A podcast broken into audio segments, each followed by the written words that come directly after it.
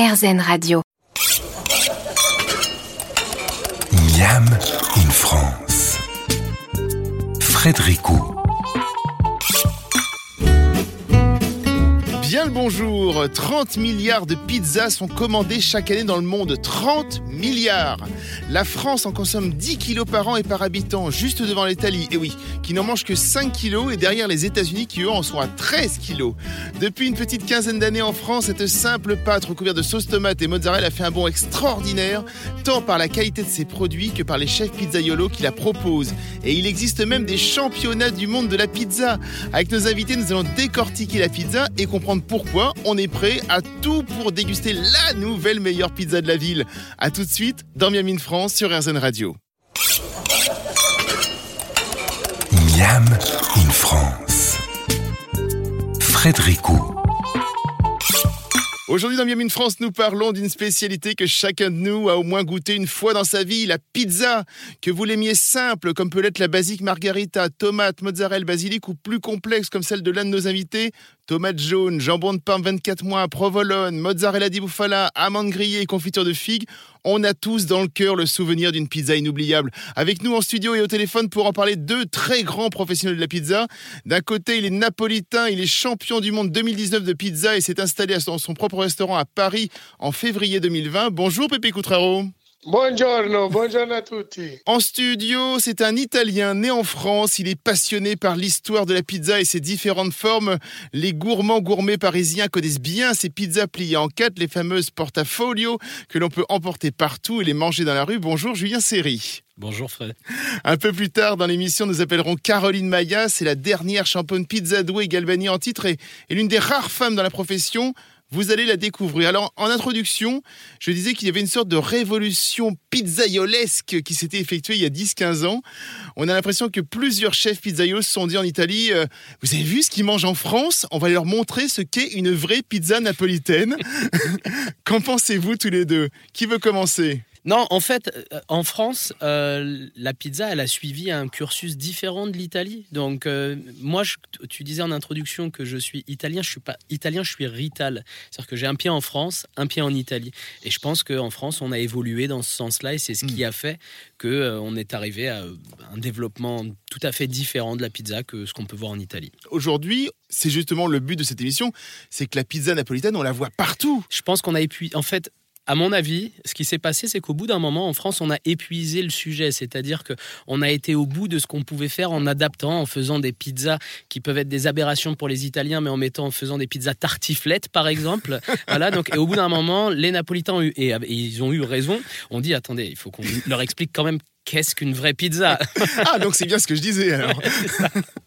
Pépé, qu'est-ce que vous en pensez, vous, effectivement de, donc, bah, Vous faites partie, effectivement, de cette génération de Napolitains qui sont venus en France pour nous faire découvrir les vraies pizzas napolitaines? Oui, je me suis retrouvé au milieu vraiment de l'évolution de la pizza napolitaine même.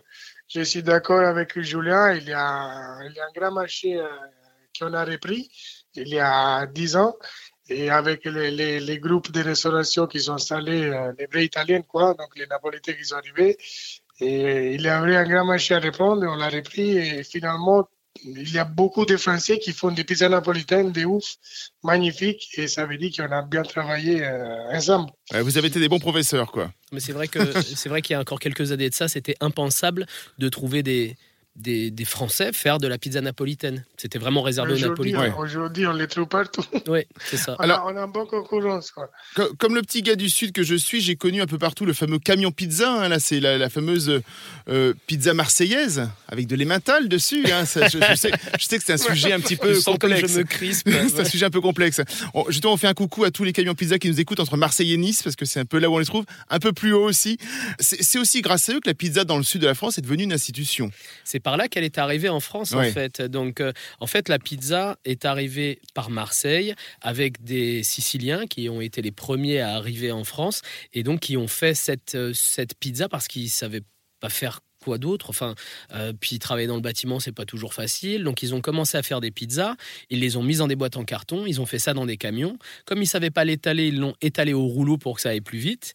Euh, ils n'avaient pas forcément la culture de la tomate en, conserve, le pelati. Hmm. Donc euh, ils mettaient de la tomate fraîche et la mozzarella étant introuvable, ils ont mis de l'emmental. Et c'est comme ça que la pizza marseillaise est née, qui aujourd'hui, à mon sens, est une typologie de pizza à part entière. C'est une famille. C'est ça, c'est une famille, c'est ça. C'est une cousine de, de, mais c'était pas. une branche. C'est pas une pizza italienne, c'est une cousine. Ouais, c'est pas une pizza italienne comme la Brooklyn Pizza ou, euh, ou la Deep Dish ou, d'autres d'autres types de pizza, d'autres typologies de pizza.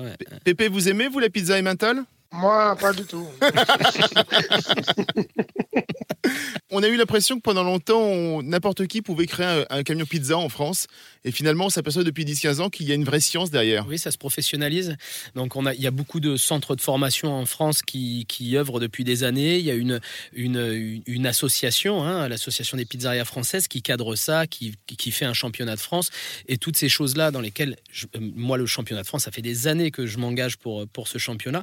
Ça a pour but de faire comprendre que notre métier est un, un métier professionnel. Donc, euh, c'est vrai que depuis quelques années, on professionnalise un petit peu plus, on commence à le comprendre. Nous parlons pizza napolitaine avec nos invités aujourd'hui, Julien Serry et Pepe Coutraro, même si on pourra aussi évoquer quelques autres pizzas, parce qu'on a déjà commencé, parce qu'il y en a d'autres, il y a les américaines, etc. Argentine même. Hein. On se retrouve dans très peu de temps. À tout de suite sur RZN Radio. Miam in France. Frédérico. Aujourd'hui, c'est la pizza qui est au centre de toutes les attentions et particulièrement la napolitaine qui explose un peu partout, on l'a dit. Il faut absolument sur les réseaux sociaux montrer aussi que l'on mange une très belle pizza avec les bords très très gonflés. Tu fais, oh, ça fait rêver, oh, elle a l'air trop bien. On va évoquer les différents produits qui peuvent composer vos pizzas, Pepe Cutraro et Julien Série, mais il y a un point sur lequel il faut absolument s'arrêter, c'est la pâte. C'est à ça que l'on reconnaît un vrai bon pizzaiolo, c'est déjà avant tout sur la pâte, euh, c'est déjà un indice de qualité? Pour moi, un bon pizzaiolo, il doit être... Euh, 50% d'un boulanger, 50% d'un cuisinier. Mm. Je pense qu'il faut un peu les deux sciences et il faut comprendre. Il y a quelques années de ça, c'était pas le cas, mais aujourd'hui, on le voit d'ailleurs avec euh, bah, avec le titre qu'a remporté euh, Pépé, qui est de la pizza contemporaine, donc c'est-à-dire une vision nouvelle de la pizza, avec notamment cette partie empattement qui est beaucoup plus travaillée, beaucoup plus réfléchie, avec des choses un peu plus complexes. Pépé, justement, est-ce que dans les écoles de, de pizzaiolo en Italie, est-ce que c'est un peu comme la cuisson du riz à sushi au Japon Tant que l'on ne la maîtrise pas parfaitement, on passe pas au niveau au-dessus? Ouais, on, passe des années des années au four et on n'arrive pas vraiment à arriver à les vrais empattements parce que les fours, les fornaio qu'on appelle en Italie, c'est un vrai métier quoi. Donc euh, la plupart du boulot pour un bon pizza, pour moi, ça devient euh, de la cuisson. Et comme disait Julien, on a rapporté vraiment un, vrai plat, donc il faut être un, petit peu cuisinier par rapport à avant, qu'on avait des recettes très simples comme la capricciosa, la regina, la quatre fromages, les classiques. Maintenant, on devient, les pizzeros deviennent de plus en plus un chef de cuisine avec des cuissons à basse température, des produits euh, euh, un peu mélangés, une texture et tout ça. Donc, ça fait, ça fait les changements, quoi. Avec des recettes. Et en fait, il faut aujourd'hui que sur une, une carte, il faut qu'il y ait, on va dire, les traditionnels et vos inventions, en fait. Exactement, exactement. Le plus difficile, c'est de répondre aux attentes des clients aussi, parce que les clients, la pizza, souvent, en ont une définition assez, euh, voilà, et ils veulent effectivement bah, cette pizza tartiflette mm. ou la pizza avec les merguez, et c'est difficile de se retrouver face à une clientèle. À l'ananas, la fameuse. ouais, mais parce que parce que parce que les, clients français, c'est vraiment, ça fait partie de la culture. Oui. Ça fait vraiment partie de la culture.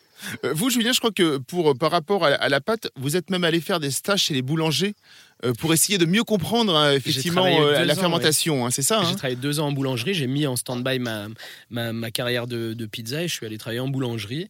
Et j'ai compris plein plein de choses.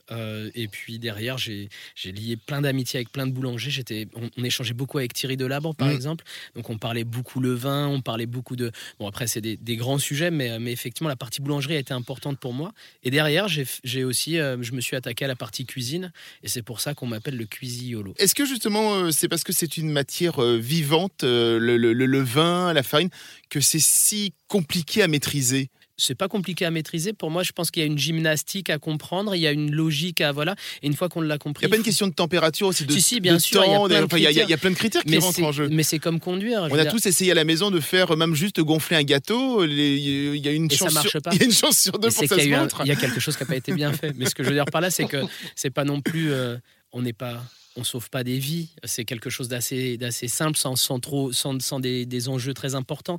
Mais euh, une fois qu'on a ce code de la route, on peut en faire ce qu'on veut, en fait. Une fois qu'on a compris comment fonctionne la farine. Il faut être passionné parce que c'est une recette, mais si on passe la recette euh, des pizzaiolo en pizzaiolo, la pizza, c'est pas pareil quand même. Mm. Donc, il faut, il faut avoir les connaissances, les techniques, les températures et tout les suivre qu'il est à côté pour vraiment sortir des, pizzas qui sont bien levées, bien maturées. Et la main, et la main, pardon, mais la main, c'est vrai ce que dit Pépé. C'est-à-dire qu'entre un protocole euh, de, d'empattement, euh, Pépé va le faire, je vais le réaliser, ça sera pas la même chose. La main du pizzaiolo change, le, le, pétrin, le matériel utilisé, tout est important.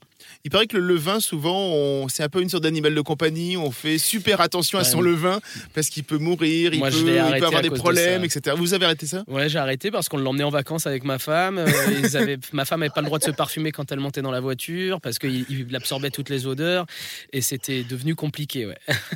C'est pareil pour vous, Pépé vous, vous, prenez votre levain en vacances? Oui, oui, oui. C'était tellement difficile de suivre un levain naturel comme ça. on, a changé des techniques, on, crée des préfermentations, on crée des, des, des pâtes fermentées et on les rajoute à la pâte finale qui c'est la, pizza finale. Une citation que l'on prête à l'acteur américain Bill Murray. À moins que vous ne soyez une pizza, la réponse est oui, je peux vivre sans vous. Elle peut être votre meilleure amie le temps d'une soirée en solo, mais c'est toujours mieux de la partager. On va en reparler. On revient par les pizzas juste après la pause.